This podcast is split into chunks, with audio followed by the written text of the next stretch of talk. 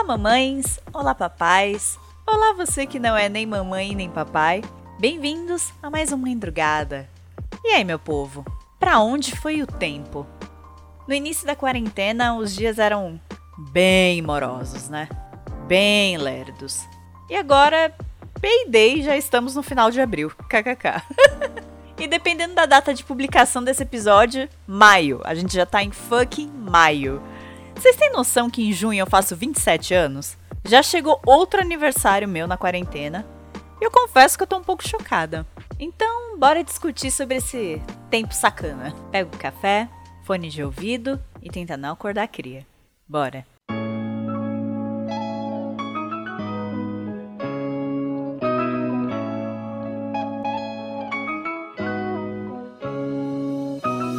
Bom, além das reclamações de nossa, que rápido, ou nossa, que devagar. Tem um bagulho que tem me incomodado com essa questão do tempo estar passando neste contexto de merda que a gente tá vivendo. A Bebelzinha, ela tá crescendo, ela tá sempre crescendo. E tudo bem, é o natural.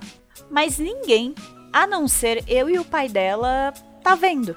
Os avós, os melhores amigos, eles não estão acompanhando. E assim, não é que eles estão perdendo um corte de cabelo, ou um lookinho.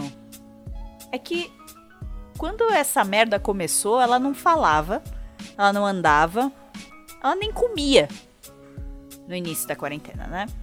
Hoje em dia ela faz tudo isso e ainda briga com a gente. E eles não acompanharam nada dessa jornada, nada desse desenvolvimento. E criança pequena é isso, é, é foda. Não acompanhou, você perdeu.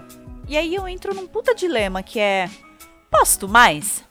Eu já abordei aqui neste podcast, lá na primeira temporada, que eu tenho receio de expor demais a Bebel, né? Não só pelos doidos da internet, mas porque eu não sei se ela gostaria disso. E na boa, postar também dá trabalho e nem sempre eu tô afim. Ai, bah, aumenta o número de calls, liga mais pros seus pais e pros seus amigos e mostra pequena. Olha, além de não ser a mesma coisa, eu vou falar a Bebel ela se fecha toda quando eu ligo uma câmera. Essa aí puxou os pais mesmo, low profile total.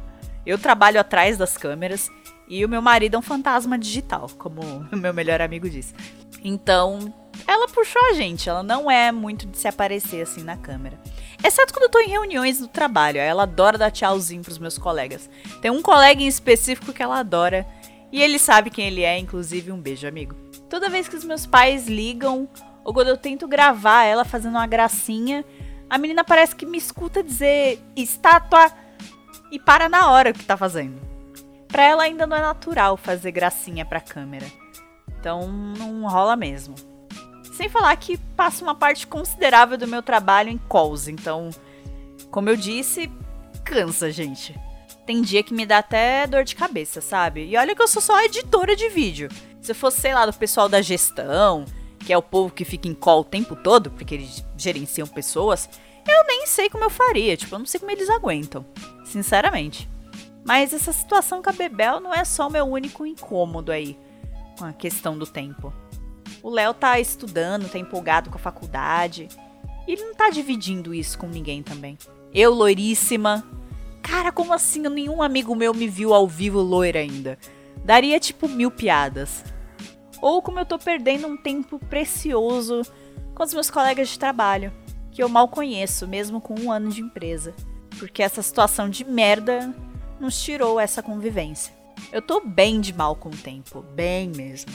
Com o fato dele tá passando. Não é sobre ele passar rápido ou devagar.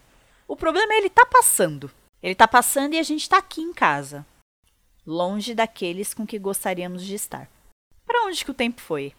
Bom, ele levou o último ano e vai levar esse também. E eu preciso ficar esperta. Preciso ficar alerta. Eu preciso estar presente. Porque eu passei o último ano deixando para viver depois que tudo passasse.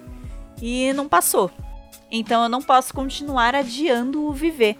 Porque o sacana do tempo, ele vai passar levando tudo da mesma forma. Então vivemos.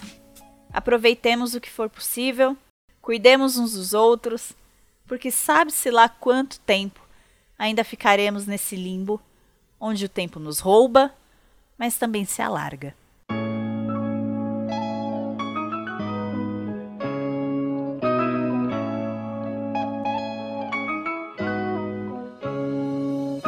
E aí, gostou desse episódio? Críticas, sugestões e comentários lá no meu Instagram, barbara_lopes 3 ou, se você quiser puxar a orelha feio, vem de DM. Bora estender o papo de comadre pra lá. E se você quiser conferir mais detalhes do post do episódio, corre lá em randomico.com.br. Até a próxima!